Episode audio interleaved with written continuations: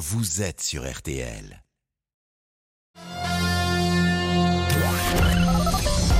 Les auditeurs ont la parole sur RTL. Avec Pascal Pro. La folie des dinosaures. On va en parler. On voulait en parler avec un jeune auditeur, figurez-vous, qui connaît euh, absolument tout des dinosaures. Et il s'appelle Gabriel. Bonjour Gabriel. Bonjour. Comment ça va? Bien, et vous? Ah ben ça va drôlement bien. Euh, on m'a dit que tu étais un fan des dinosaures, donc on va en parler euh, dans deux secondes. Ça t'ennuie pas? Non. Tu vas nous dire euh, si tu as un dinosaure que tu préfères ou pas. Et puis euh, Amandine Bégaud va nous rappeler euh, les titres. Je crois que tu la connais bien. Elle a une le procès des, des attentats du 13 novembre avec le début des réquisitions. Elles ont commencé il y a quelques minutes et doivent durer euh, trois jours. Elles s'achèveront vendredi avec les peines réclamées à l'encontre des euh, 20 euh, accusés, euh, dont Salah Abdeslam, bien sûr. 12 d'entre eux en cours la réclusion criminelle à perpétuité. Euh, Dans l'actualité également, ces nouvelles plaintes contre des maisons de retraite après Orpea, c'est le groupe Corian, numéro 1 des EHPAD en France, qui est mis en cause. 30 familles ont saisi euh, la justice. Et puis, si vous comptiez prendre l'avion demain, attention, un quart des vols prévus demain matin à l'aéroport Roissy-Charles de Gaulle sont annulés. Et ce, en raison d'un mouvement de grève des personnels de l'aéroport. Ils réclament des augmentations de salaire. La météo avec vous, Peggy. Bonne nouvelle, ça s'améliore par l'ouest. Oui, en effet, Amandine, puisque les averses sont plus rares, les éclaircies plus larges. Alors, ça concerne les régions entre le nord, la Bretagne, avec un peu de vent, jusqu'au nord de l'Aquitaine. Sinon, on a un ciel de traîne qui est quand même plus actif cet après-midi entre le centre, la région parisienne, la Bourgogne et la Champagne. Alors, ça ne veut pas dire que on n'aura que des nuages, il y aura aussi de belles éclaircies, mais des averses parfois orageuses. Et les plus fortes, elles se décalent vers l'est. On va les retrouver cet après-midi essentiellement entre l'Alsace-Lorraine et les Savoies. Et ça reste également humide entre les Pyrénées, l'Auvergne et la vallée du Rhône. Mais là, les pluies sont plus éparses et la Méditerranée est toujours à l'écart avec un ciel sec mais bien voilé et du vent. Les températures, elles sont en baisse, souvent un peu en dessous des normales de saison. Je rappelle qu'à cette période, la moyenne est de euh, 22 degrés au nord, 25 au sud. Cet après-midi, on attend 17 à Cherbourg, 18 à Abbeville, 19 à Metz, 21 à Nantes et Paris, ainsi qu'à Clermont-Ferrand et Limoges, 22 à Toulouse, mais 27 degrés à Perpignan, 28 à Marseille et Bastia. C'est toujours plus chaud près de la Méditerranée. Et demain, donc, ce sera mieux. Oui, il restera quand même des averses, mais surtout sur le flanc est, quelques gouttes possibles vers Midi-Pyrénées, le matin, l'Auvergne ou les Ardennes, mais un temps sec ailleurs sous un ciel variable, donc entre nuages et éclaircies. Il fera très beau toute la journée entre la Méditerranée et la Corse, le tout sous des températures stationnaires, donc 18 à 21 au nord, 20 à 23 dans le sud-ouest et jusqu'à 29 près de la Méditerranée. Merci, Peggy. Quand il pleut à la Saint-Médard, il pleut 40 jours plus tard. Merci. C'est euh, quand la. Saint-Médard C'est aujourd'hui. C'est aujourd'hui. Euh, merci euh, Peggy. Amandine va rester avec nous car nous avons un auditeur qu'elle connaît bien. Merci à Ludovic Van de Kerkhoff qui était à la rédaction en chef de ce 12h30. Les auditeurs ont la parole Pascal Pro sur RTL. Gabriel qui a 7 ans. Bientôt 7 ans. Ah, C'est mon fils, on va le dire. ah bon? Mais oui, mais Gab- comme. il, voilà. nous a, il a fait le 32-10. Voilà. Il, nous, il nous a appelé. Euh, Gabriel, pourquoi euh, t'es-tu intéressé aux dinosaures? Parce que je trouve que c'est bien de s'intéresser à des animaux qui, existaient avant. Et qu'est-ce que tu aimes dans ces animaux euh, précisément? D'abord, est-ce qu'ils, te font peur tout simplement? Non, pas trop. Mais tu t'es documenté sur euh, chaque euh, espèce, euh, sur le T-Rex, sur le Diplodocus, sur tous les noms de ces dinosaures? Oui, beaucoup de fois. Et alors, quel est le, le dinosaure qui t'impressionne le plus Le T-Rex. Et pourquoi Parce que je trouve que hum, bah, c'est le roi d'abord, Mhm. le roi des dinosaures. Et je trouve qu'il est féroce. Ah oui, ça c'est. je, te, je te le confirme, Gabriel. Mais est-ce que euh, est-ce que c'est, c'est une passion pour toi les dinosaures? Oui, quand même. Et donc tu euh, collectionnes peut-être des, des, des, des petites maquettes ou euh, tu achètes des, des livres, tu te, te- tu, tu te renseignes en permanence?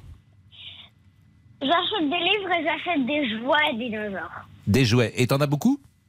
Oui, beaucoup, beaucoup. Donc par exemple, tu vas aller euh, à l'exposition qui a lieu porte de Versailles si maman et papa t'emmènent ces prochains jours. Oui. Ça t'intéresse? On est déjà allé voir euh, des dinosaures. Oui. Et tu vas aller voir évidemment le film Jurassic World, que tu as, Bah déjà oui. vu les, euh, la série. Stéphane Boutsock Voilà. nous disait que c'était plutôt à partir de 10 ans, si je peux me permettre. ah oui, alors là c'est la Oui. maman, euh, c'est la maman qui Oui. parle et qui, qui prévient son, son fils Gabriel. Bon, euh, vous a-. Oui, il a déjà J'ai vu. des films. bon, Amandine, est-ce que vous vous avez été surpris de la passion de votre fils euh, pour euh, À ce point, oui, parce qu'en fait, on connaît tous les, enfin, chaque euh, stégosaure. Enfin, moi, j'ai j'ai découvert bronchios- stégosaure, Allez, le ça, bronchiosaure. Je sais presque reconnaître toutes les espèces de dinosaures, et c'est grâce à Gabriel. Mais c'est tout petit que ça a commencé, Mhm. sans raison apparente, Euh, et c'est ça, ça dure. Donc, en grandissant, il apprend de plus en plus de choses, mais, euh, mais c'est vrai que c'est fascinant. Bon, bah merci beaucoup Gabriel. Il n'y a pas cours aujourd'hui, c'est mercredi? Non, Bon, donc c'est ça qui est bien. je suis d'accord avec toi. T'as même pas cours le mercredi matin? Non.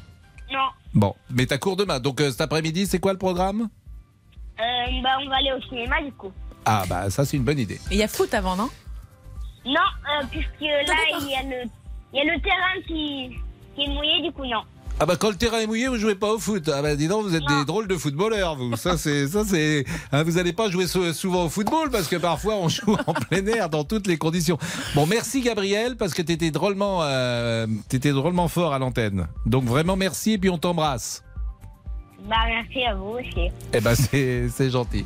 Merci Gabriel, merci Amandine. Euh, 13h08, c'est la première radio, hein. Bah oui, c'est important. Euh, bien sûr, première radio, on ne sait pas ce qui peut arriver plus tard. 13h08. Merci Amandine, grandement. Et puis, euh, on reparlera peut-être tout à l'heure des dinosaures, mais on voulait parler de cette folie euh, dinosaure avec un, un enfant. Euh, là, on va parler des voitures. Euh, Dans une seconde, la fin des voitures thermiques en 2035. À tout de suite. Jusqu'à 14h30, Les auditeurs ont la parole sur RTL. jusqu'à 14h30 Les auditeurs ont la parole sur RTL. avec Pascal Pro. Et Laurent Tessier. Bonjour, Pascal, Laurent. bonjour à tous. Êtes-vous prêt à ne plus acheter de voitures neuves, essence ou diesel à partir de 2035 Dans 13 ans, les députés européens votent aujourd'hui la mesure. Vous pourrez évidemment toujours rouler avec votre voiture à moteur thermique, les ventes d'occasion continueront. Mais 2035, c'est demain, les constructeurs sont-ils prêts?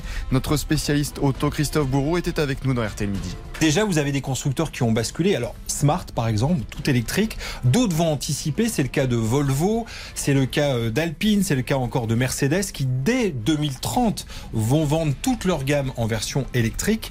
Donc, il y a une véritable course entre les constructeurs. Renault, qui a été précurseur, va aussi proposer tous ses véhicules en électrique, y compris sa future R5. Alors, êtes-vous prêt à passer à l'électrique? Bah, Le sujet vous fait en tout cas bondir, Pascal. Et les Français, on les interroge pas Bah, ils ont voté pour les, eurodéputés. les- voilà, les Français ont voté. Et vous pensez qu'ils sont d'accord avec ça? Bah pourquoi pas? Les Bah, Français en ont la marre. De, les Français, ils en ont assez de respirer de l'air pollué. Vous pensez que Les, les Français, Français, ont des veulent... enfants qui toussent, Hmm qui ont des Bah, allergies, qui interrogeons-les. meurent. Ouais, ça tombe bien. Les auditeurs ont la parole, c'est parti. Interrogeons les Français. Mais c'était un échange intéressant avec Oui. Bénédicte Tassard, comme d'habitude. Vincent est avec nous. Bonjour, Vincent. Oui, bonjour Qui Pascal. courtier en assurance. Que pensez-vous de cette décision, le Parlement européen qui vote pour interdire les voitures thermiques Alors d'abord, juste bravo à Gabriel qui est passé juste avant. Là, Ah oui, formidable, Ah, top. Gabriel.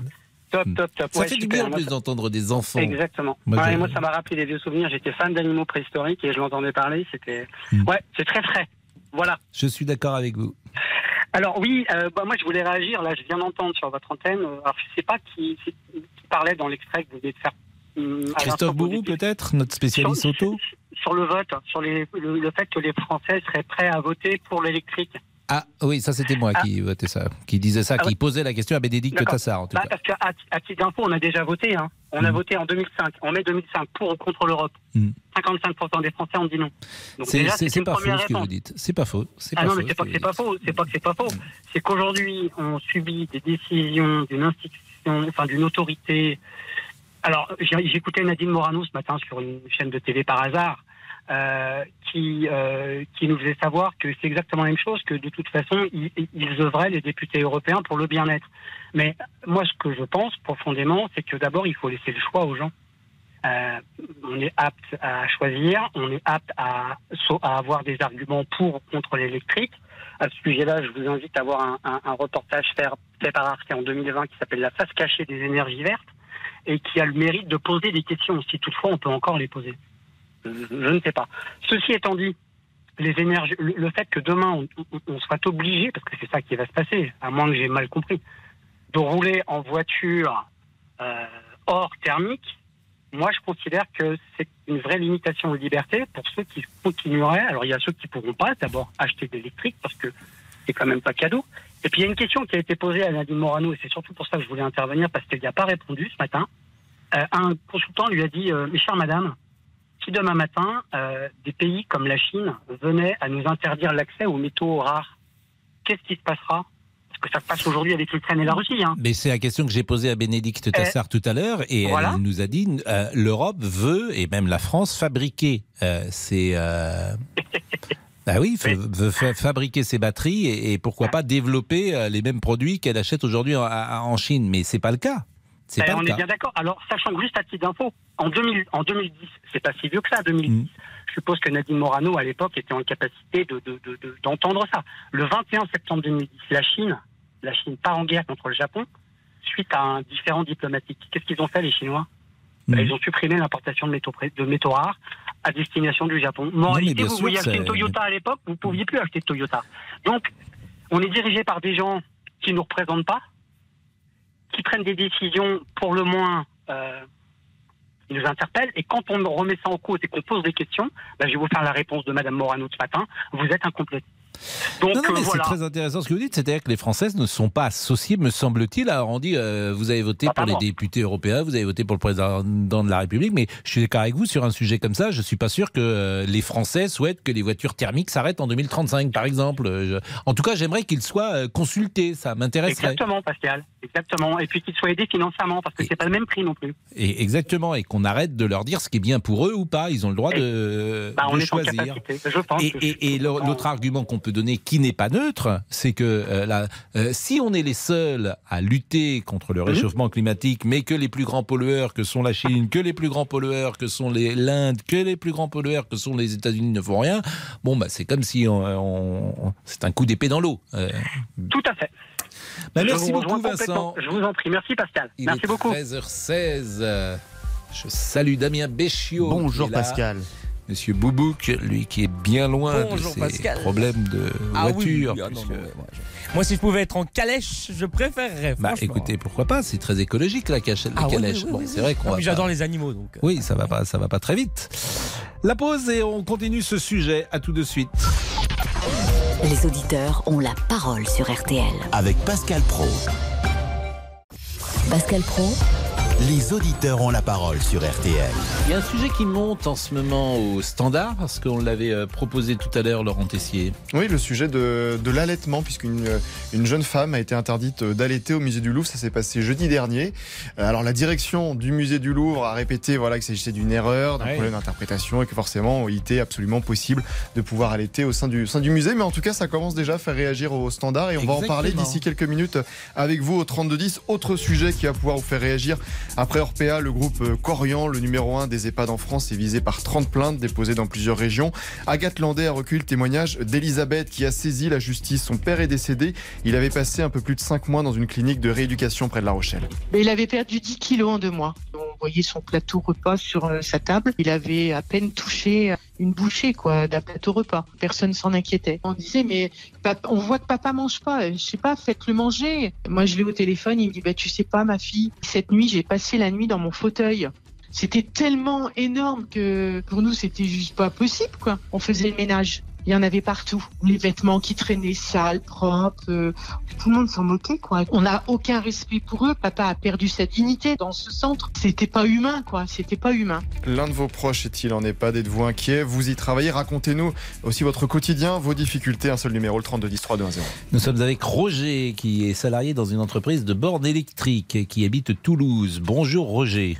Oui, bonjour Pascal. Et merci d'être avec nous. Votre sentiment sur la fin des voitures thermiques? Alors, mon sentiment, euh, je pense que c'est une bonne chose. Je suis pas spécialement un écologiste. Hein. Euh, premier point. Deuxième point, euh, j'ai voté aux élections européennes. Pas spécialement pour des écologistes, mais je suis plutôt d'accord avec les décisions de, l'Europe de migrer vers le véhicule électrique ou le véhicule hydrogène. Hein. Je ne suis pas spécialement marié avec l'électrique. J'ai un véhicule électrique depuis deux ans maintenant. D'accord Et ce qui a initié mon appel, euh, c'est qu'un de vos collaborateurs ou intervenants a dit qu'il fallait Ouais. une carte par réseau de recharge. Roger, vous êtes en haut-parleur euh, pendant que vous me parlez Pas là, en ce tout, moment pas Non du tout, Ah bon, pas parce du que tout, le pas son n'est pas extraordinaire, c'est pour Oui, ça. c'est ce qu'on m'a dit précédemment. Ah bon. Donc, euh, ce qu'il faut savoir, c'est que avec une carte d'un opérateur, vous pouvez euh, recharger votre véhicule sur n'importe quel réseau automobile. Bon, De Ro- recharge. Roger, euh, c'est, Oui, c'est, il ouais, y a un petit problème de son. Ouais. Euh, c'est compliqué, euh, peut-être. donc, on peut peut-être essayer de, de vous rappeler et ou alors de continuer pour voir si ça marche mieux. Roger, est-ce que vous êtes toujours avec Et- moi? Ben, je suis toujours avec vous. Donc, est-ce que vous m'entendez mieux? Euh, Je vous Est-ce que ça s'est amélioré? Bah écoutez, je, je- Non. on va on va tenter quand même, on va tenter, euh, Roger, euh, de d'échanger ensemble. Donc euh, vous disiez que vous aviez une voiture électrique, Électrique. depuis deux ans. Deux ans. Alors vous avez une voiture particulière. Moi je vais donner la marque parce qu'elle n'est pas bon marché cette voiture ou cette marque-là. C'est Tesla. Vous l'avez payé Tesla. combien votre voiture électrique? Alors, je l'ai prise en leasing et euh, la valeur du marché, c'est 50 000 euros. Ah, vous vous rendez compte, 50 000 euros. Alors, euh, c'est, on, on dit que c'est les voitures les plus performantes sur le marché, mais c'est 50 000 euros. Mais vous pouvez faire, par exemple, combien de kilomètres d'autonomie? Alors, celle-ci, c'est le modèle standard et elle a une autonomie de 350 km. 350, 360 C'est quand même très faible, si vous me permettez. C'est toujours pareil. C'est-à-dire que c'est des voitures pour la ville. Très bien, vous les prenez le matin, vous les gardez le soir et- et au garage, pas de souci. Mais vous voulez euh, faire un voyage 350 km, c'est c'est compliqué, c'est court. Alors, quand je l'utilise en environnement urbain, euh, il n'y a aucun souci. Je la recharge. Oui, bah, évidemment. moi. Voilà. Et quand je l'utilise pour un trajet long, euh, tra- Hmm. Toulouse-Paris, je la recharge trois fois sur le trajet. Euh, Roger, je vous assure, c'est vraiment très intéressant votre témoignage, mais on vous reprend dans une seconde parce qu'on va être avec euh, Michael, à moins que notre ami Laurent Tessier veuille préciser quelque chose. Non, moi je, je peux aussi vous annoncer tout ce qui va se passer dans l'heure. C'est ça que si on a un petit peu de temps. Alors, euh, ça, vous, vous allez le faire dans une seconde, mais Michael est là avec euh, lui, euh, qui est un vendeur de voitures neuves. Bonjour, euh, Michael. Euh, Bonjour, votre sentiment, vous vendez des thermiques ou des électriques ou vous vendez tout? Alors, la marque que, je fais fait les deux, et de Mhm. plus en plus d'électrique. Parce qu'aujourd'hui, pour les constructeurs, l'avenir, c'est l'électrique. Euh, je pouvais pas avoir meilleure illustration, vous voyez, parce que j'ai appelé tout à l'heure votre standard. Mhm. Au moment où j'ai raccroché, j'ai un de mes clients à qui j'ai vendu une électrique il y a quoi Il y a deux mois, qui me rappelait Furax euh, pour me dire attendez, il va falloir me la reprendre, c'est juste pas possible. Et, et ça, je vous assure, c'est le quotidien chaque fois qu'on vend un véhicule électrique. Bah oui, mais pourquoi vous en vendez à ce moment-là? Dites. Bah, dites- parce que commercialement, vous savez, on a des obligations de la part de notre constructeur. bah oui, bah, je suis d'accord avec vous, mais si vous dites, euh, si vous leur dites pas, alors que- de quoi il se plaint par exemple ce, Les bornes. Bah, typiquement, c'est quelqu'un de relativement jeune. En plus, on était quelqu'un qui était vraiment motivé à l'achat d'un électrique. Et, et clairement, euh, il me dit les bornes, elles ne fonctionnent jamais. Euh, l'autonomie, alors l'autonomie, il faut savoir que dès qu'il fait froid, par exemple, vous perdez énormément d'autonomie. Alors si vous mettez le chauffage, si vous mettez la clim, si vous mettez la radio, si vous faites plaisir, vous mettez des grosses jantes, euh, bah, tout ça joue sur l'autonomie. Et en fait, il me dit chaque fois que j'arrive à une borne, elle est hors service. On commence à avoir des bornes là, les jours de, de chassés croisés qui sont surchargés. Et c'est pas comme une station-service, c'est-à-dire que vous arrivez, vous attendez pas cinq minutes. Si la borne elle est occupée, bah, vous attendez une demi-heure, trois quarts d'heure derrière euh, la personne qui fait son plein de charge pour pouvoir y accéder. Quoi. C'était une voiture euh, haut de gamme qu'il avait acheté, moyenne gamme? Oui, moi c'est des voitures très haut de gamme, sportives allemandes très très haut de gamme. Donc il avait payé combien euh, sa voiture électrique? 140, 150 000 euros. Non. Ah 150 000 euros et il n'est pas content Ouais, de la voiture. Ah non, et je peux vous assurer qu'il est, il est vraiment pas content, alors que je lui en ai vendu d'autres, des thermiques Ouais. pour le coup, des hybrides même. Ça s'est toujours très bien passé. Mais Et, qu'est-ce que vous allez faire? Vous allez lui reprendre? Ah bah là, c'est quand même un, c'est un très bon client. Euh, Et vous oui, allez va lui falloir- reprendre combien sa voiture Ah bah Il a acheté vous avez posé 150 000 euros il y a deux mois vous avez tout résumé, Pascal. Vous avez tout Euh, mais, compris. mais, mais votre voiture, elle vaut plus rien sa voiture. Bah, C'est-à-dire sur le marché de l'occasion, heureusement, on est dans Mais elle vaut quoi aujourd'hui euh, sur le marché de l'occasion? Elle vaut, elle vaut 70 000 euros? Non, quand même, on va essayer de faire plus? un effort un petit peu plus, exactement, ouais. Hmm. Qui va acheter une voiture d'occasion à 100 000 euros, voiture électrique? Donc vous allez lui reprendre à combien? Bah, je pense au- au- autour des 100 000 euros. 100 000. Donc il a, il a perdu 50 000 euros Euh, probablement. en deux mois. Bah, vous avez des clients riches, vous, hein, euh, Michael Alors, hein Vous faites un beau métier, vous vendez 150 000 euros et vous rachetez 100 000 en deux mois. Vous faites des bonnes plus-values chez vous. hein attention, ça c'est quand ça marche, Pascal. On est en train de se fâcher avec beaucoup de clients. Voilà, on, on le Mais ne leur vendez plaisanterie. pas Enfin, Eh ben, c'est c'est alors, kafkaïen votre affaire. Ne leur vendez pas, euh, dites à votre constructeur que ça marche pas. Il n'y a pas de gens qui sont heureux de- d'acheter des voitures électriques chez vous. Il y en a, mais très sincèrement, je veux dire, sur 10 véhicules électriques que je vends aujourd'hui, vous allez avoir 8 retours. Bon, et c'est euh, c'est terrible, 8 sur 10. Et la proportion euh, de- d'électrique euh, par rapport au, au thermique? Alors ça va crescendo, c'est-à-dire qu'on était dans une marque où c'était épisodique. Euh, au niveau de l'Europe, c'est devenu en tout cas nous notre modèle électrique le plus vendu dans la gamme. Euh, voilà, alors les problèmes de guerre en Ukraine ont fait que bah, aujourd'hui on vous dit il faut vendre des électriques, sauf qu'on n'est plus capable de les produire, donc on en a plus. Donc on repropose là épisodiquement des thermiques ou, ou- ou des hybrides. Euh, mais aujourd'hui, oui, ça va représenter quasiment, on était à 50% quasiment des véhicules vendus en électrique. Et, et- et ça va et ça va continuer à augmenter. À 50% quand même des véhicules, euh, je pensais pas que c'était euh, aussi haut. Donc il y a 50% des clients qui sont pas contents. Ah ben on en est là, oui, c'est ça. C'est qu'aujourd'hui notre, notre quotidien de vendeur auto et même d'une marque très connue, très sportive, très luxueuse. Bah, j'ai compris à peu près, j'ai deviné votre marque, mais euh, je sais, j'ose pas la demander parce que vous êtes peut-être pas le meilleur ambassadeur? Ils vont vous virer. hein, faites attention si vous Bah, dites que. c'est- alors, vous savez, il faut savoir dire les choses. C'est-à-dire que vous avez dit tout à l'heure, vous ne, vendez plus d'auto électrique. Il y a un problème d'éthique. C'est-à-dire qu'aujourd'hui, vous avez envie de faire les choses bien, vous avez envie de conseiller parce que vous Ouais. êtes là pour vendre, mais vous êtes aussi pour conseiller. Bah, le problème, c'est qu'effectivement, de temps en temps, vous essayez de dire aux clients, vous savez, je crois que c'est pas pour vous. Ils viennent acheter l'électrique parce qu'on leur dit, il faut acheter l'électrique, la loi va passer, il faut acheter l'électrique. Puis vous avez envie de leur dire, vraiment, vous Bah, ne les prenez pas. C'est une marque allemande euh absolument. Oui, bah, c'est ce que j'avais compris. Je le dis pour euh, Damien Béchiot euh, aussi, qui est très à l'écoute forcément, puisqu'il cherche à acheter euh, une voiture, peut-être. 150 000 euros simplement. Damien, il dit c'est pas assez cher pour moi. C'est la, réflexion- voilà, la réflexion qu'il m'a faite. Collègues. euh, peut monter à 150 000 euros une 250. voiture. Je savais même pas Ça peut monter à que. 250. Ah, ça- vous avez des voitures à 250 000 euros? Ah oui, ça peut, la- le même modèle selon la version peut monter à 250 000 euros, absolument. Donc ça rigole pas euh, chez vous. Hein Oui, Merci Mickaël, Avec merci plaisir, beaucoup, Pascal. merci. Il est 13h29. La pause, témoignage vraiment très intéressant de Mickaël qui est un vendeur de voitures. Donc lui, il raconte pas de salade. À tout de suite. Pascal Pro, les auditeurs ont la parole sur RTL. 13h, 14h30 Les auditeurs ont la parole sur RTL. avec Pascal Pro. Laurent Tessier. L'allaitement public peut-il encore choquer de nos jours Jeudi dernier, une mère a été interrompue par un gardien du musée du Louvre. Il lui a demandé d'arrêter d'allaiter son bébé de 5 mois et demi au milieu de la galerie Richelieu. Jasmine, la maman, s'est exprimée ce matin dans le Parisien. C'est très ironique car c'est un endroit rempli de tableaux de femmes allaitantes. C'est pas faux. La direction du musée a tout de même assuré que le règlement n'interdit absolument pas d'allaiter dans les salles. Un rappel général des consignes va être fait. Alors l'allaitement public vous dérange-t-il? Eh bien nous attendons vos appels dès maintenant au 3210. Margoton, la jeune bergère, trouvant dans l'herbe un petit chat qui venait de perdre sa mère, l'adopta. Vous connaissez ça? Elle entr'ouvre sa collerette et le couche Quel contre rapport? son Eh, sein. vous allez voir. Ah, qu'elle avait pauvrette comme coussin. Le chat la prenant pour sa mère se mit à téter tout de go. Ému Margot le laissa Bonne faire, chanson, ça se brave tient. Margot. Ça se tient, comme vous dites, c'est Georges Brassens.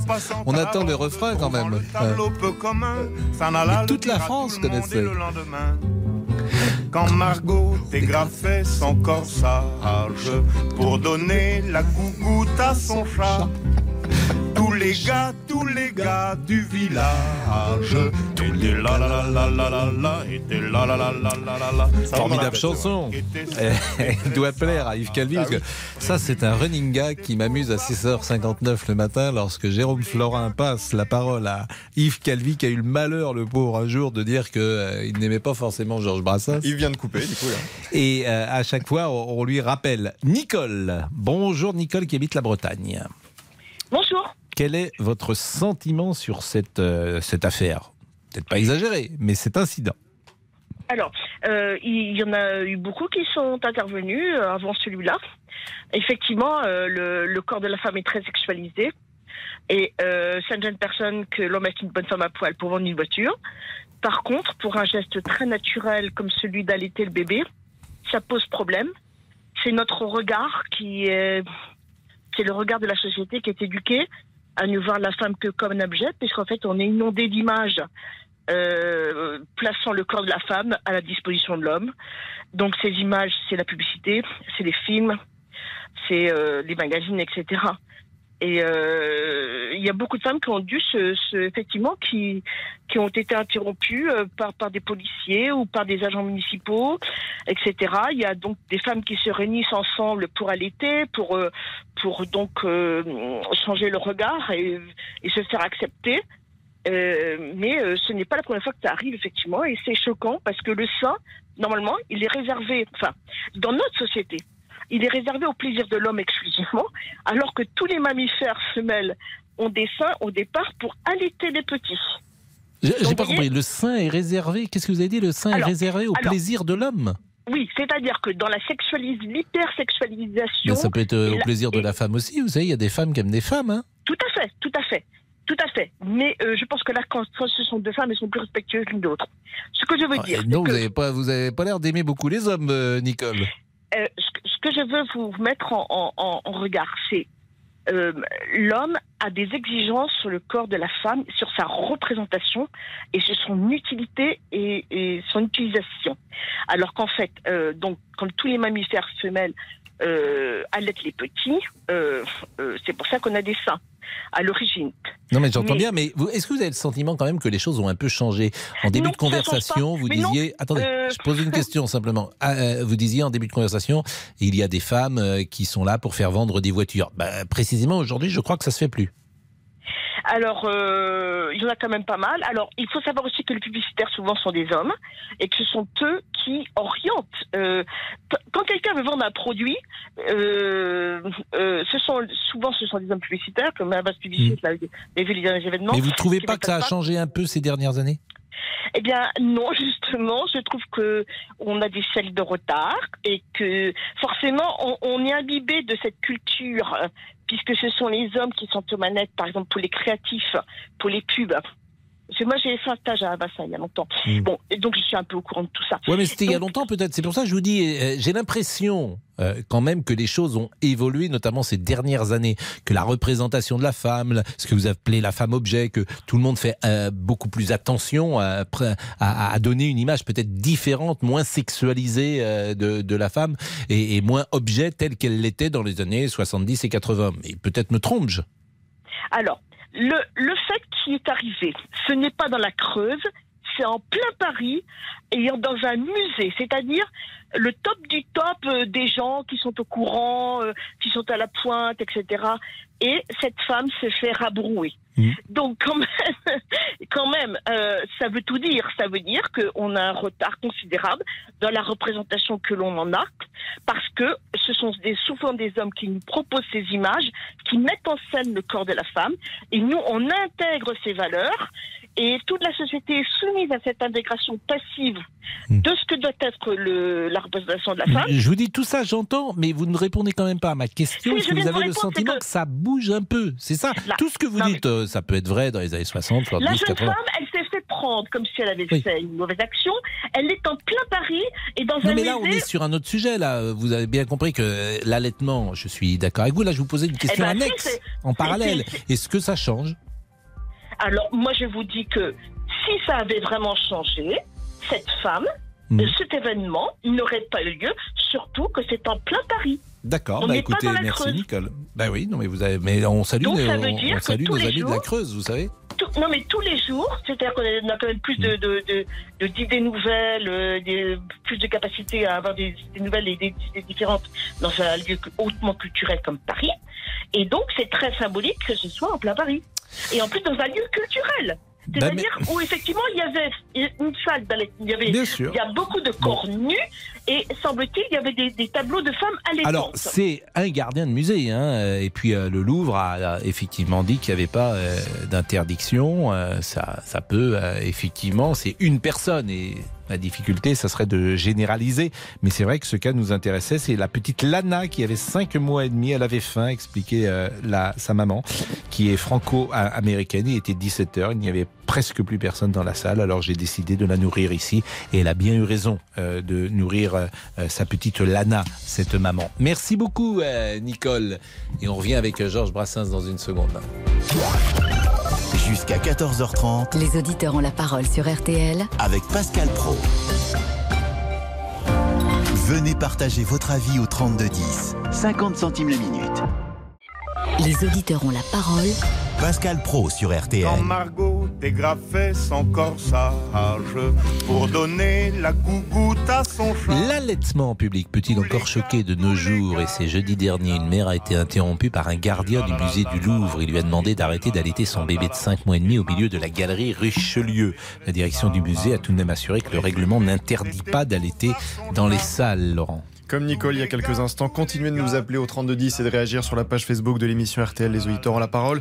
Mais vous êtes aussi très nombreux depuis le début de la semaine à réagir au tweet de Jean-Luc Mélenchon. La police tue après la mort de cette jeune passagère d'un véhicule samedi à Paris. Les trois policiers qui ont tiré sur une voiture qui leur aurait foncé dessus sont ressortis libres hier de garde à vue sans poursuite judiciaire à ce stade. Abdoulaye Kanté, policier, était l'invité d'Alba Ventura ce matin sur RTL. Il est revenu sur le refus d'obtempérer de plus en plus présent dans le pays. Quand on voit en zone police, rien que l'année dernière, on est à plus de 14 000, 14 000 refus d'obtempérer. Ça, c'est que la police, donc il faut ajouter la gendarmerie. Gendarmerie qui est de 12 000, juste l'année dernière. Contre 150 tirs de police par an. C'est-à-dire que face à euh, plus de 25 000 refus d'obtempérer, on a 150 Il faut- tirs de police. Il faut savoir que quand euh, le policier fait usage de son arme, c'est cadré. C'est dans le cadre de la légitime défense, donc l'article 122-5 du Code pénal et le L435-1 du Code de sécurité intérieure. Donc c'est très technique, mais voilà, c'est pour vous dire que le policier ne sort pas son arme comme ça à tout va, comme des cow-boys. Et bien sûr, vous pouvez continuer de prendre la parole au 3210 320. Et notre sujet allaitement, nous sommes avec Daniel, bonjour, hein, qui habite Angers Bonjour Pascal, bonjour à toute l'équipe. et qui nous écoute sur ce sujet depuis quelques minutes. Qu'en pensez-vous? Alors, je suis ni pour ni contre et je précise que je suis donc assistante maternelle effectivement. Alors pour moi, l'allaitement, c'est euh, nourrir un bébé tout simplement. C'est, ça se fait depuis euh, des millénaires et il n'y a rien de choquant à, à, à le faire. En revanche, moi, ce qui me gêne, c'est euh, euh, l'allaitement, par exemple. euh, un de, mes proches était au restaurant et un enfant qui avait les 20 mois, euh, sa maman le prend sur elle à table et va le nourrir au sein. Là, je, trouve que ce n'est pas normal. On est en plein restaurant, il y a des tas de gens qui paient une prestation. C'était un restaurant plutôt chic, donc une note plutôt euh, importante. Et au final, euh, ce couple, la, la, la dame avait un petit peu de jalousie quand même, et elle, elle voyait vraiment d'un mauvais œil que cette dame sorte de son sein pour nourrir un enfant qui avait 20 mois. Alors, J'ai pas compris le rapport avec la jalousie. Euh, bah si, parce que justement, cette femme, comme disait l'auditrice euh, précédente, cette femme, en voyant le sein, euh, a pensé à son conjoint qui voyait la même chose qu'elle et ça l'a gênée. Parce Ah. qu'elle, elle avait un rapport euh, plutôt sexuel de- par rapport Ah à la poitrine de cette femme Hmm. que de voir simplement l'action de nourrir. Parce que l'enfant en question avait 20 mois. Et moi, je dis, s'il est normal, puisque quand on allait un bébé, c'est à la demande du bébé. Donc on ne peut pas toutes les trois heures ou toutes les deux heures dire tiens je programme une sortie à tel endroit donc euh, je viens de nourrir mon bébé euh, je suis tranquille. Non. C'est à la demande. Le sein c'est à la demande. Mm. donc effectivement la plupart des jeunes femmes qui allaitent des femmes qui allaitent elles se font piéger parce qu'à un moment l'enfant va pleurer il va avoir faim. Elles sont obligées de, de, de lui donner le sein Mais ce qui vous choque, c'est que ce soit dans un restaurant. Vous, vous trouvez que cette femme aurait dû se lever, se mettre à l'écart, sortir pourquoi et donner, euh, euh, Mais allaiter son enfant à, à l'écart des regards des clients, c'est ça? Ce n'est pas le restaurant, le regard vis-à-vis du restaurant, c'est l'âge de l'enfant qui me choquait, enfin, Hmm. qui, a choqué euh, le couple, euh, pour, Hmm. pour te dire, c'est des amis. Et, et donc. euh, Parce qu'il y a. Mais oui, mais si, si à 20 elle allaitait encore. À 20 mois, oui. Hmm. À 20 mois, attendez, là, c'est- considéré, et, et j'étais d'accord avec le couple, c'est plus une provocation, je suis désolée, un enfant en 20 Ah bon mois, il mange dans son assiette, hein, et au pire, on lui donne un gâteau, euh, au mieux, une tranche de pain. Mais comment vous pas- saviez qu'il avait 20 mois? Bah Parce que ça se voit, déjà, ça- il marche. Bah, euh, vous savez. euh, non, mais vous savez, vous. euh, hmm, Ben oui, parce que, bah oui, quand même, attendez, un enfant qui a 20 mois, il approche de ses deux ans. Hein. Donc à deux ans, on court dans le restaurant, on, on est à l'aise sur ses jambes, on commence à, à- à dire des mots, et par la gestuelle, on voit bien que euh, c'est il prend forme. Les recommandations de l'OMS et du ministère, voilà déjà plusieurs années que l'Organisation mondiale de la santé recommande un, allaitement exclusif de 6 mois et la poursuite de l'allaitement jusqu'à 2 ans ou plus. Je suis d'accord, et je suis asthmate, donc j'ai des mamans qui allaitent longuement, mais moi ça ne me gêne pas. Mais en plein restaurant, en Hmm. plein service, là c'est manquer peut-être Oui, mais alors donc c'est le service et le restaurant qui vous ennuie, c'est pas l'âge, c'est pas tant l'âge de l'enfant. C'est-à-dire que vous, vous trouvez qu'elle aurait dû peut-être euh, se mettre à l'écart. Là, présentement, là ce n'est pas un besoin vital du bébé à 20 mois. Parce Oui. qu'il n'est pas nourri exclusivement au sein à 20 mois. Enfin, entre 18 et, et- et 24 mois, on va dire. hein. Euh, parce qu'effectivement, le couple n'a pas su vraiment l'âge exact. Mais là, c'est... enfin, Donc le, couple couple, a le couple, c'était un couple de vos amis, ils n'étaient pas contents d'avoir assisté à cette scène-là. D'accord. Ils étaient en colère, ils ont appelé le restaurateur, Ah non, ils ont ah non, non, non, ils ont simplement qualifié la personne euh, d'irrespectueuse. Ils lui ont dit. Non. Non. parce que eux étaient respectueux. Ils estimaient que cet enfant qui était turbulent, de toute façon, il, il a rejeté le sein. Le, le gosse, euh, il en avait ras-le-bol sûrement d'être dans la pièce. Mm. Moi, je n'y étais pas, donc je, je ne répète que les propos de, du couple en question.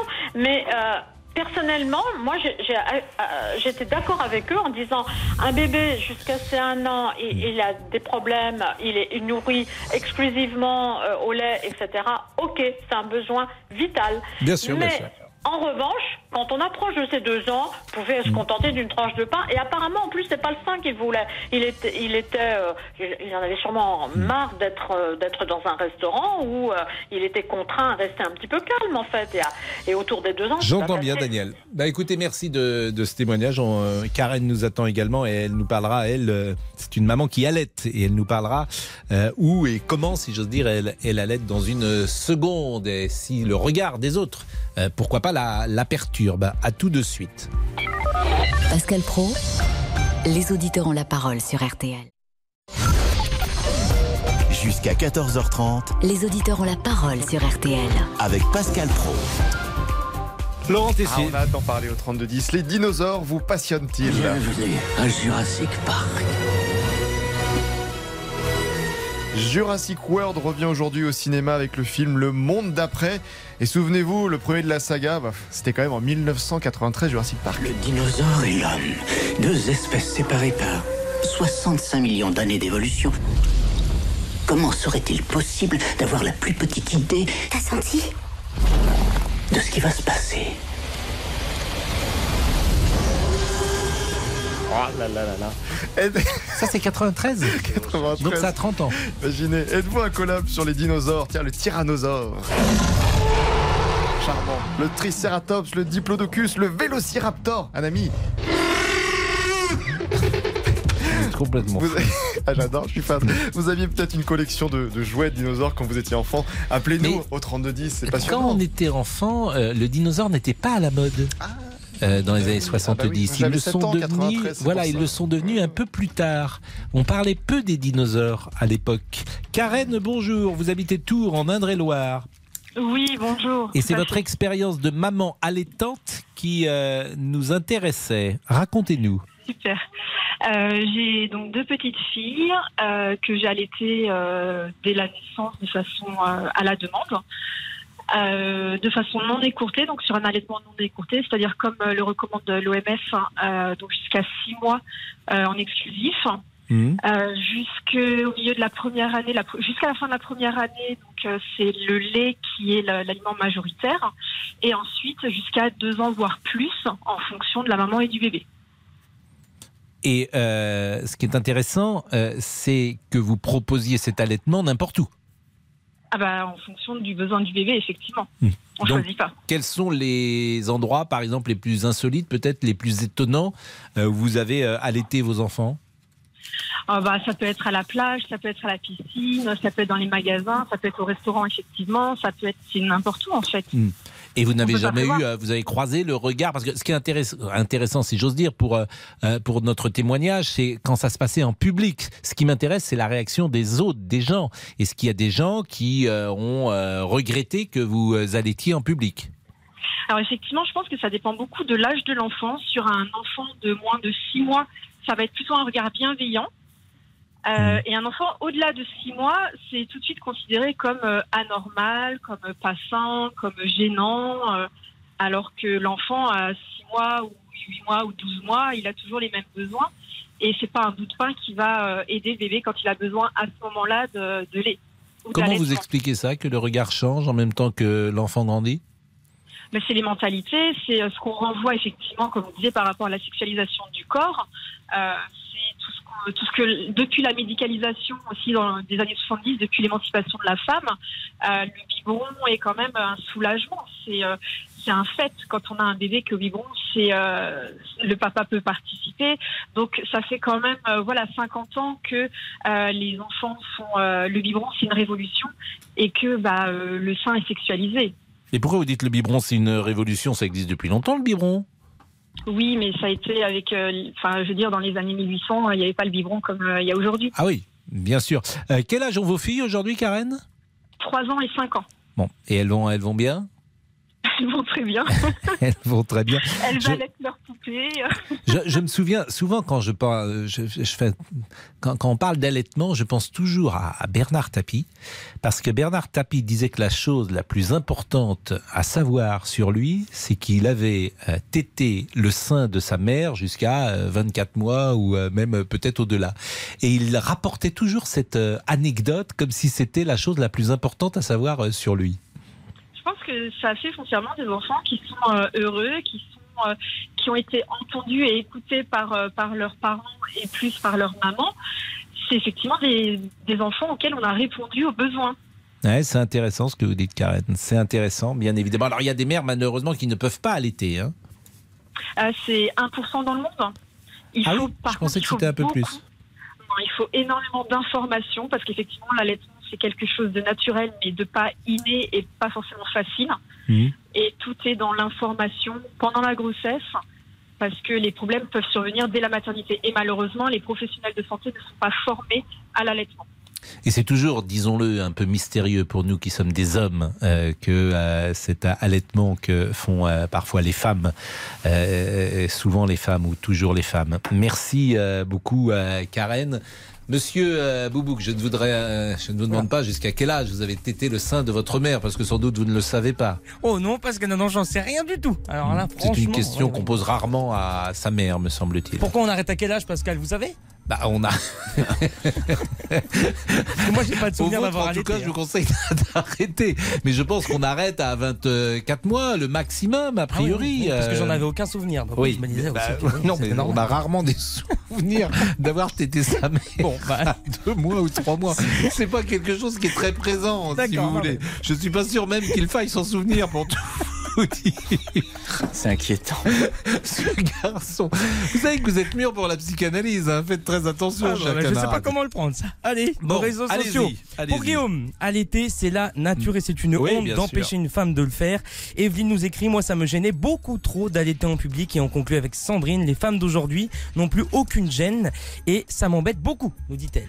Voilà. Euh, lorsque la mère laisse l'enfant se sevrer à son rythme, l'allaitement cesse en général entre l'âge de 2 et 4 ans. Ah bah oui, oui, Euh, voilà. je dis, mais c'est quand même très large. Et quoi, des enfants qui. 4 ans. euh, oui, ça me paraît très. euh, Ouais, ça me rassure. je pense pas des enfants qui, qui têtent à 4 ans. Je, je ne, je- je ne pense pas que ça existe fortement. Mais bon, c'est une information que je lis euh, sur Internet. Monsieur Jean-Alphonse Richard, il est 13h57, l'heure du crime. Mon cher Pascal Pro, eh bien, c'est une affaire évidemment que vous devez connaître. Et avec cette question, qui a tué Baby Barbie? Qui a tué John Bennett Ramsey? Elle avait 6 ans, c'était la petite Miss Amérique, euh, ce visage dont on se souvient euh, avec ses joues roses et déjà du rouge à lèvres à 6 ans sur ses concours de beauté. C'était à la Noël 96. Et 25 ans après, on n'a toujours pas la réponse à cette question. John Bennett, c'était une petite célébrité, on l'a dit. Elle a été retrouvée morte dans le sous-sol de sa maison. Alors évidemment, euh, la famille va être soupçonnée, la mère, le père, avait quel âge? et puis le frère, 6 ans. 6 ans, elle, elle meurt dans des conditions épouvantables. Et puis on va aussi euh, inspecter la piste euh, d'un pédophile, d'un prédateur pédophile qui l'aurait repéré lors d'un de ses concours de beauté et qui finalement aurait fait une obsession sur elle. C'est une piste tout à fait possible. On va examiner tout ça euh, dans l'heure du crime avec. euh, Mais on ne sait pas aujourd'hui la vérité. invités. Non, on ne sait pas. Le, le père, euh, si on fait cette affaire, c'est que le père, il y a quelques jours, a demandé de nouvelles expertises ADN. Avec la nouvelle technologie, ça peut progresser. Mais on ne sait toujours pas qui a tué Baby Barbie. C'est dans l'heure du crime. Il est 13h59, la pause à tout de suite. Suivez RTL en vidéo sur rtl.fr. Il est 14h01. Les trois infos à retenir avec Agnès Bonfillon. Les réquisitions ont débuté au procès des attentats du 13 novembre, six ans et demi après la nuit de terreur qui a fait 130 morts. C'est notre première information. Les représentants du parquet national antiterroriste vont prendre la parole pendant trois jours. Vendredi, ils termineront en réclamant des peines à l'encontre de Salah Abdeslam ainsi que de ses 19 co-accusés. Parmi eux, on le rappelle, 12 en cours la réclusion criminelle à perpétuité. Les perquisitions, elles, se poursuivent chez Orpea. Le siège, mais aussi les directions régionales du groupe sont concernées. C'est notre deuxième information. Le géant des EHPAD est visé, on le rappelle, pour une enquête sur des soupçons de maltraitance institutionnelle, mais aussi des infractions financières. Environ 200 gendarmes ont été euh, mobilisés pour ces perquisitions. En raison de la guerre en Ukraine et le blocage des principaux ports du pays, les Nations Unies craignent une crise alimentaire mondiale, d'où leur appel à la création d'un couloir maritime. Eh bien, ce couloir pourrait effectivement voir le jour, chapeauté par la Turquie. Selon Sergei Lavrov, ce sont les Ukrainiens en fait qui provoquent les derniers blocages. Écoutez.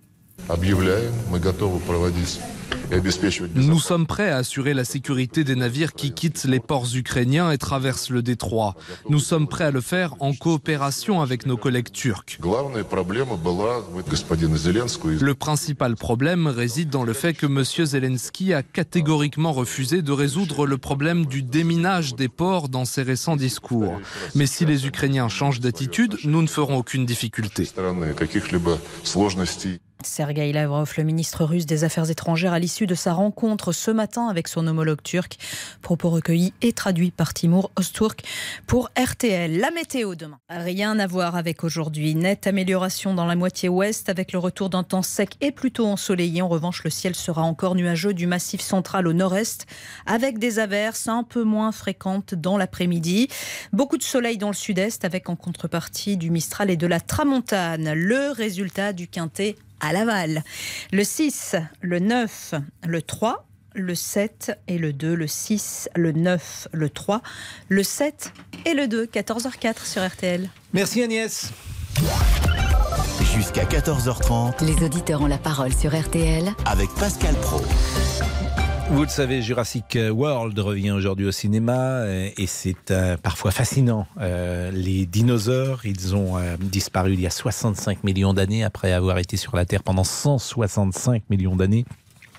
Je rappelle que nous, hommes, nous ne sommes pas sur la Terre depuis autant de, temps. Nous sommes avec Laurent. Bonjour Laurent. Oui, bonjour Monsieur Bonjour aux auditeurs. On s'appelle d'habitude pour, enfin, je vous appelle d'habitude pour des sujets plus plus durs. Oui. Mais mais là, je, je suis d'humeur guillerette aujourd'hui. Je ne suis pas d'accord avec vous. C'est-à-dire ben, c'est-à-dire que nous sommes de la même génération. Et il existait déjà des ouvrages qui traitaient Ah bon ce sujet-là. Ah ben oui, oui, oui, oui, je vous, je vous le dis. On n'a pas eu les mêmes lectures. D'ailleurs, vous, êtes, vous êtes arrivé ailleurs dans votre carrière professionnelle par rapport à moi, d'ailleurs. Ah, Oui, oui, mais Laurent, moi j'ai l'impression que euh, d'abord euh, les dinosaures, c'est vrai que le film a popularisé cet intérêt, mais j'ai le sentiment, mais peut-être que je me trompe, qu'il y avait moins de jouets, par exemple, ou de jeux de Ah, mais société. mais- oui, je suis tout à fait d'accord Sur avec les vous. dinosaures, mais Euh, peut-être que je me c'était trompe. hein. des- C'était des ouvrages, c'était les prémices de la vulgarisation, et on appelait ça à l'époque les animaux préhistoriques, ce qui est Ouais. faux. Ouais. Ce qui est faux, puisque l'époque préhistorique, c'est avant l'histoire, c'est l'homme presque essentiellement. Et c'était c'était dans des ouvrages comme ça. Et dès que vous vouliez creuser un peu le sujet, vous partiez dans des ouvrages scientifiques. On, on- dit que l'apparition des premiers ancêtres de la lignée des hommes, c'est euh, 350 000 ans à peu près, ou euh, Ah, euh, oui, enfin, sauf si on prend Lucie ou des Hmm. ou Toumaï ou des choses comme ça, parce que j'ai continué à être passionné. J'ai eu trois, deux, deux fils Hmm. qui étaient passionnés, donc il fallait que je me maintienne au niveau. Et ensuite, j'ai hérité un- d'un d'un beau-fils dont Mm. on a déjà eu l'occasion de, de parler plusieurs fois, qui était passionné lui aussi. Mm. Donc j'avais intérêt à me maintenir euh, au niveau. Euh, J'ai dit eu un gros 350 000 ans, effort. c'est 3 millions euh, 500 000, euh, 500 Voilà, 000 ans. c'est hein, ça, 3 millions c'est ça, 500 000 ans. C'est quand c'est même. ça. Donc nous serions ici dans notre forme, alors pas tout à fait. euh, disons, l'ho- l'Homo habilis, c'est les premiers euh, outils, euh, etc. C'est il y a 2 millions 7 années. 2 millions. 7 années. Bon. Au bord du, au bord du lac Turkana, si mes souvenirs sont bons, en Afrique. Bon, en et, Afrique et- centrale. et- et- et je disais euh, 165 millions d'années pour les dinosaures. Vous vous rendez compte euh, Nous, Ah, on n'en est a- pas a- là. Hein Il y a un gap énorme, mais par contre, ce que je voulais dire, c'est qu'il y a eu un gros, un gros effort de fait euh, dans les dans les médias, dans la société, pour euh, pour améliorer la chose. Souvenez-vous de Casimir dans l'île aux enfants. C'est C'était vrai. quoi Voilà. Et donc, c'est devenu attrayant. C'est devenu attrayant pour les enfants. On s'est arrangé pour que ça les ça les intéresse. Et honnêtement, quand on est un petit bonhomme et puis qu'on voit un gros, un gros personnage comme ça, ben on va, on s'intéresse à ça, puis on va chercher un petit peu ce que c'est, ce que ce, à quoi ça correspond, à quoi ça fait référence. Puis après on creuse, parce que l'enfant est curieux de nature. Je suis bien d'accord avec vous, mais euh, en fait, on sait assez mal la chronologie. Par exemple, l'Homo sapiens. Donc, c'est quand même ce qui nous ressemble le plus. Nous sommes d'accord. c'est simplement sapiens. 200 000 ans.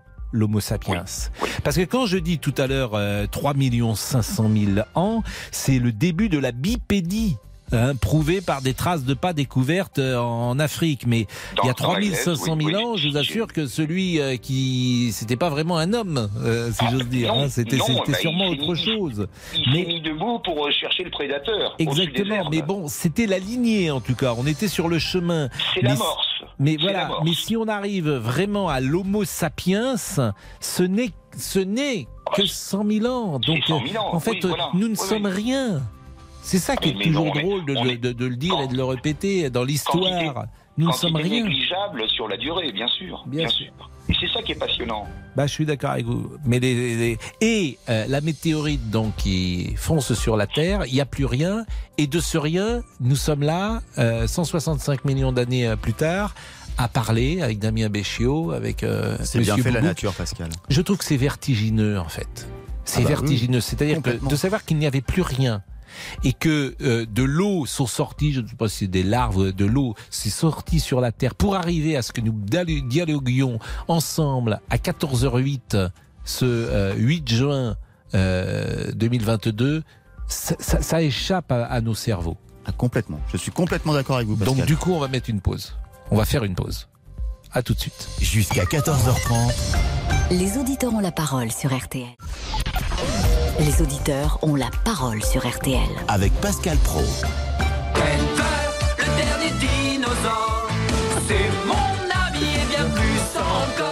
Connaissez pas Denver? C'est le dessin animé Alors ça, ça m'a échappé. Denver, il est magnifique, il est vert, il est super Bah, gentil. Pascal. Ah, ça, ça m'a- oui, mais c'est, ben, on n'était pas enfants au même moment. Ah oui, mais vous ça. avez des enfants, Pascal. Oh, Denver dans les années 80. Bah, dans les années 80, j'avais pas d'enfants d'abord, Parce et qu'elle c'était avait déjà plus de 20 ensuite. ans, donc euh, effectivement, c'était, je pouvais pas m'intéresser à, je- à Ouais. ça. Hein? Mais Casimir, c'était pas, c'était un crocodile. C'est un petit dinosaure. Ah ouais, c'est pas un C'était pas un crocodile, euh, Casimir? Pas du tout. Non, il a Ah pas bon. trop la tête d'un Un crocodile. crocodile orange, euh, c'est original. Un dinosaure euh, orange, c'est pas mieux. Laurent Les Tessier. dinosaures sont de retour. Jurassic World revient aujourd'hui au cinéma avec le monde d'après. Vous êtes fan de dino Appelez-nous au 3210. Alors, comment expliquer aussi cette passion? Mais notre spécialiste cinéma, Stéphane Boutsock, était avec nous dans RTL Midi. On a tous grandi et vieilli avec cette idée du dinosaure qui est une créature euh, époustouflante, magnifique. Euh, On a des squelettes, on, on en voit dans, dans- dans des musées. Et là, le fait que le cinéma leur redonne vie, nous les fasse entendre aussi, ça, ça fait partie du, du plaisir qu'on a à aller voir ces films-là. Les fans de dinosaures ont la parole. 3210. Laurent, est-ce que vous allez voir le film Jurassic World?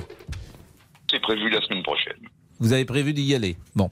Oui, oui, et, oui. Et, et vous êtes un collab sur les diplodocus, Oh, T-Rex j'ai- quelques lacunes maintenant, mais, mais au niveau préhistoire humaine, euh, non, j'essaye de me maintenir au courant des dernières découvertes. Ça continue à me passionner. Mais est-ce que Mais vous achetez par exemple des, des, des, des livres ou des représentations Pourquoi Ah oui, pas oui, des... oui. Non, non, des représentations, non, mais des livres, oui, pour me tenir Mm. au courant. Mais je suis dans le milieu historique, on échange souvent tous les deux, et, et je suis là-dedans, et c'est viscéralement ancré en moi. Mais depuis cette époque-là, Mm. Mais là où je voudrais dire quelque chose pour faire référence aussi à- au sujet au sujet précédent sur l'allaitement, euh, l'enfant est curieux, l'homme devrait continuer à être curieux et à se poser des questions judicieusement et à se montrer intelligent et à réfléchir. Voilà. C'est un joli programme. Ben oui, vaste programme, comme disait Audiard. Comme disait. Pardon, je ne dirais pas le mot qu'il employait, mais enfin, vous, vous me suivez, vous connaissez, vous êtes fin lettré. Donc vous. Voilà. Bon, bah merci je fais la beaucoup, Laurent, en tout cas. C'est un safari sans espoir, disait-il. bon, qui disait ça? La chasse au con, c'est un safari sans Oui, espoir oui. Ah, moi, je ne l'ai pas dit, c'est vous qui l'avez dit, monsieur Pro. Ah, moi, je n'ai connaissais pas dit. ce mot de Audiard. Pourtant, j'en connais beaucoup, mais je Dans connaissais la pas vie, je fais la chasse au. hum, Mais je sais que c'est un safari sans espoir. Bon, bah merci, Laurent, en tout cas. Je vous Elisabeth est remercie, avec monsieur nous. Pro. Elisabeth est avec nous. Bonjour, Elisabeth. Bonjour Pascal. Votre passion pour les dinosaures, parlez-nous. Et pourquoi Eh ben, bah, quand j'étais petite, euh, ça faisait rêver. On a toujours, on espérait toujours un petit peu que que les dinosaures reviennent, même si on savait que c'était pas possible. et que Ouais, moi j'aurais toujours voulu être, euh, même euh, pouvoir voyager dans le temps pour pouvoir aller remonter le temps et aller voir les dinosaures. Ah oui, non mais ça, alors même le si je fantasme sais que de risqué, voyager- voilà. Oui, c'est le fantasme de voyager dans le temps, ça c'est absolument formidable. Je pense qu'on l'a, on l'a tous. Et, et quoi de plus incroyable que le temps? Parce qu'on pourrait, euh, en théorie, se balader dans le temps. Einstein, la relativité du temps, d'une certaine manière, il l'a, il l'a démontré. Bon, après, de manière pratique. Oui, après, de, dans les faits, c'est pas du tout la même chose. Euh, voilà. Mais en revanche, euh, vous aimeriez, vous, que les dinosaures reviennent? Bah, J'aurais aimé, mais c'est vrai que quand on, quand on regarde les, les films, etc., on se dit euh, ça serait quand même craignos, etc. Mais Oui, comme vous dites, ce serait craignos, mais c'est on pourrait les mettre. euh, Par exemple, il y- aurait possibilité de créer, euh, soyons fous, un, un parc euh, hyper sécurisé avec. non, euh, ça serait pas possible. C'est pas possible parce que Non, mais ça, ça ça l'est ouais, pas, mais est-ce que vous aimeriez Non, mais l'être humain. L'être humain, il est tellement, euh, il veut toujours plus, etc. Ça serait exactement comme dans le film. On voudrait toujours plus de sensations et on n'arriverait jamais à complètement contrôler tout ça. Donc euh, non, non. Mais c'est vrai que dans les faits, si c'était possible d'avoir un parc pour pouvoir, euh, ouais, ce serait, bien. Et on irait se balader comme à Thoiry, euh, au Oui. zoo, euh, à l'intérieur, dans une voiture hyper sécurisée. On verrait un Ouais, on servirait peut-être, on servirait peut-être d'en- d'en-cas justement à des T-Rex Ah ou à des vélociraptors. ouais, oui, bon. Non, mais moi, je regarderais ça de loin, euh, chère Elisabeth. Vous avez des livres chez vous? Vous avez des... Oui, on a, ben, on a des livres, on a des enfants qui étaient passionnés par les dinosaures. Oui. Donc euh, ils achetaient, on leur achetait toutes les petites figurines qu'ils faisaient, etc. Et tout, les, les bouquins. euh, Il y en a une quinzaine à la maison. Maintenant ils sont plus grands. Bon, ils regardent juste le film comme ça, Quel mais ça âge ils ont s'arrête là. Ben euh, 27, 25 et 17. Ah oui, 27, 25, 17, effectivement, ils jouent moins aux, petits, euh, aux petites figurines euh, que lorsqu'ils étaient enfants, ce qui est bien normal. Mais on va quand même aller voir euh, Jurassic World. euh, Et vous y là, allez quand ensemble dans ces cas-là La famille se réunit pour aller au, Non, au on va cinéma être, euh, on va être qu'à trois. La, la petite dernière de 17 ans, parce que les deux grands, euh, eux, ils sont plus euh, à Ils vivent leur regarder vie. ça en, mais regardez ça en streaming, c'est toujours mieux. hein. Est-ce que vous avez gardé leurs jouets d'enfants Non, on a, on a fait comme certains, ouais, avec les, les petites voitures, et on a quand même quelques petits dinosaures à la maison, mais sinon, euh, les vous avez, autres. euh, Vous avez tout jeté ah, c'est pas qu'on a tout jeté, c'est eux qui ont voulu s'en séparer. Ils les ont donnés, ils ont fait des vides de grenier, etc. Donc voilà. Est-ce que vous avez gardé vos jouets d'enfants, Damien Béchiot? Très peu, Pascal. Est-ce que vous avez gardé vos jouets d'enfants, monsieur Boubou Bien sûr, Pascal, j'y joue encore. Et vous, Pascal Euh, moi, mais, mais, mais non, j'avais des jeux de société. Moi, j'avais des trucs comme Mako Moula. Pas, mais c'était pas, voilà, c'était euh, Monopoly, des choses comme ça. euh, Trop sérieux. Destin. Il y avait un truc qui s'appelait Ah oui, Destin. Destin. Euh, donc, je pense que tout ça a dû euh, disparaître. Mais en fait, quand on faisait du foot, quand on était enfant, on avait beaucoup de cadeaux qui étaient des ballons de foot, des tenues de foot, des choses comme ça. C'était ça souvent nos, nos cadeaux. C'est pas faux. Donc, euh, dans la petite enfance, on avait des, je sais pas ce qu'on avait, des petites carabines, des choses comme ça. J'imagine des poupées. Moi, j'avais des poupées aussi. Des dinettes. J'ai une, une dinette à 5-6 ans, ce qui a posé un problème dans la famille, pour tout vous dire. Merci beaucoup, Elisabeth. Merci bien, bonne journée. Merci, il est 14h17. Les auditeurs ont la parole sur RTL. Avec Pascal Pro. Pascal Pro, Les auditeurs ont la parole sur RTL. Olivier Guénec était à la page Facebook aujourd'hui et Ouais, il nous fait une synthèse de ce qu'il a tous les lu. jours. hein.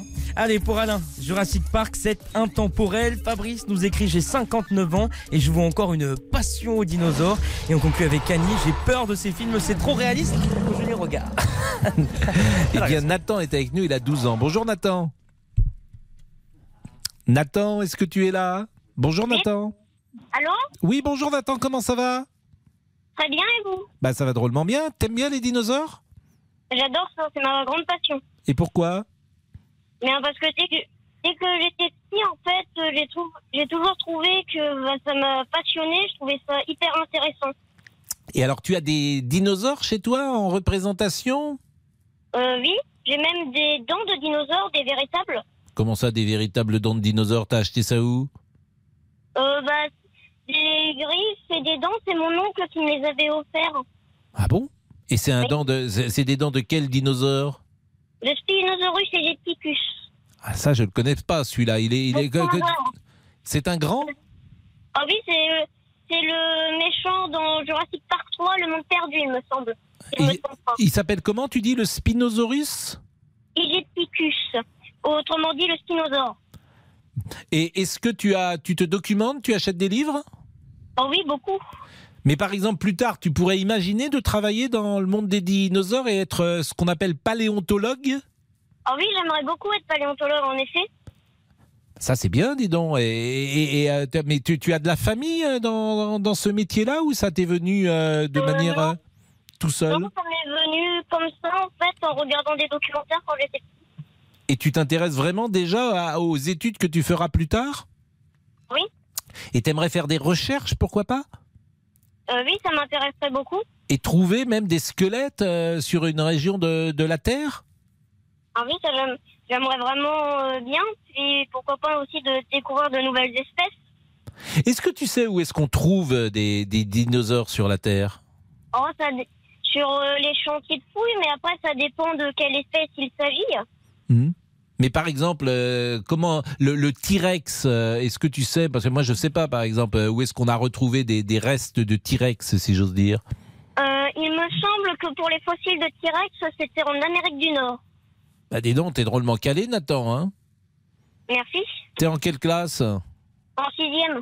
Et et t'es le seul dans ta classe à t'intéresser aux, aux dinosaures ou vous êtes plusieurs? Euh, non, après, il y a aussi mon meilleur ami, Erwan. Ouais. Mais vous êtes peut-être meilleurs amis parce que tous les deux vous vous intéressez à ça Oui, peut-être aussi. Hein, C'est peut-être comme ça que vous êtes entrés euh, en, en contact. Ça te fait pas peur du tout, toi, les films euh, avec les dinosaures? Oh non, surtout que quand on regarde les films de dinosaures, il y a déjà quelque chose qui nous, euh, qui nous dit que c'est pas possible. Bah, en tout cas, ça ne l'est plus. Mais, eh, Nathan, merci beaucoup. Hein. T'es drôlement, euh, t'es drôle- t'es drôlement facile, en tout cas, euh, pour, euh, pour t'exprimer, parce que c'est jamais facile quand même de parler à, à la radio. Et ben, je te fais, je t'embrasse. Aujourd'hui, c'est mercredi. Tu te reposes cet après-midi? Oui, c'est ça. Bon, pas de sport? Euh, non. Non. Bah, d'ailleurs, ce soir, je vais voir Jurassic Park. Ah bah, ce, ah, ce soir quand même, tu vas. Mais t'as école demain? Euh, oui. Bon, bah Oui, écoutez. on fait exceptionnellement vu qu'il il sort aujourd'hui. Eh ben bonne soirée. euh, et puis euh, Nathan, bah, à la limite, rappelle-nous demain. Et puis tu nous diras comment c'était, si ça t'a plu. Oui, d'accord. Merci à vous. Salut Nathan. Salut, salut. Il est 14h24, le débrief. 13h, 14h30. Les auditeurs ont la parole sur RTL. C'est l'heure du débrief de l'émission par Laurent Tessier. Les dinosaures sont de retour. Bienvenue à Jurassic Park. Jurassic World revient aujourd'hui au cinéma avec le film Le Monde d'après. Ambiance anxiogène, s'il vous plaît, Damien. Un sujet qui concernerait apparemment Julien Courbet. On va parler de vous tout à l'heure. Ah, c'est-à-dire On fait un sujet sur les dinosaures. Ah, merci beaucoup. Moi, on m'appelait le brontosaure dans certains milieux autorisés. Alors, les dinosaures ont-ils tous disparu? Pas forcément. Je suis un vieux dinosaure, dit Ludovic van de Kerkhoff. Et nous avons surtout un jeune fan, Gabriel, 7 ans, passionné par les dinosaures. Surtout un, et pas forcément le plus sympathique. Le T-Rex. Parce que je trouve que hum, bah, c'est le roi d'abord, le Mhm. roi des dinosaures. Et je trouve qu'il est féroce. Ah oui, ça c'est. je, te, je te le confirme, Gabriel. Une spécialiste des dinosaures ici à RTL, c'est Amandine Bégaud, incollable. Stégosaure, Allez, le je bronchiosaure, je sais presque reconnaître toutes les espèces de dinosaures. Ouais, sauf peut-être le bouboucosaure, le seul à avoir résisté à la météorite et qui nous fait partager chaque jour ses envies. Moi, si je pouvais être en calèche, je préférerais. Bah écoutez, pourquoi pas C'est très écologique la cachette Ah oui, calèche. oui, Bon, oui, c'est vrai qu'on pas- J'adore les animaux. Oui, ça va pas, ça va pas très vite. Bon, c'est vrai que depuis quelques temps, avec Pascal, on se pose quand même des questions sur notre ami. Vous savez que vous êtes mûr pour la psychanalyse. hein. Faites très attention, Ah, je sais camarade. pas comment le prendre, ça. Allez. Après, on peut faire une double consultation si vous voulez, après ce qu'on a entendu. Mais Casimir, c'était pas, c'était un crocodile. C'était un petit dinosaure. Ah oui, c'est pas un pas- crocodile, euh, Casimir? Pas du tout. Non, il a Ah pas bon. trop la tête d'un crocodile. Crocodile orange. euh, C'est original. Après, Casimir ne se présente pas forcément comme un dino. hein. Coucou Eh oui, c'est moi, Casimir, le monstre gentil. Ah, le monstre gentil. Allez, le débrief pour aujourd'hui, c'est terminé. Vive Casimir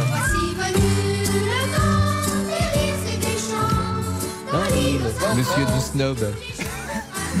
Avec euh, Julie, Ouais. Le facteur. Tout à fait, bah oui. Ça, c'est notre enfance. rappelle des souvenirs. Bien sûr.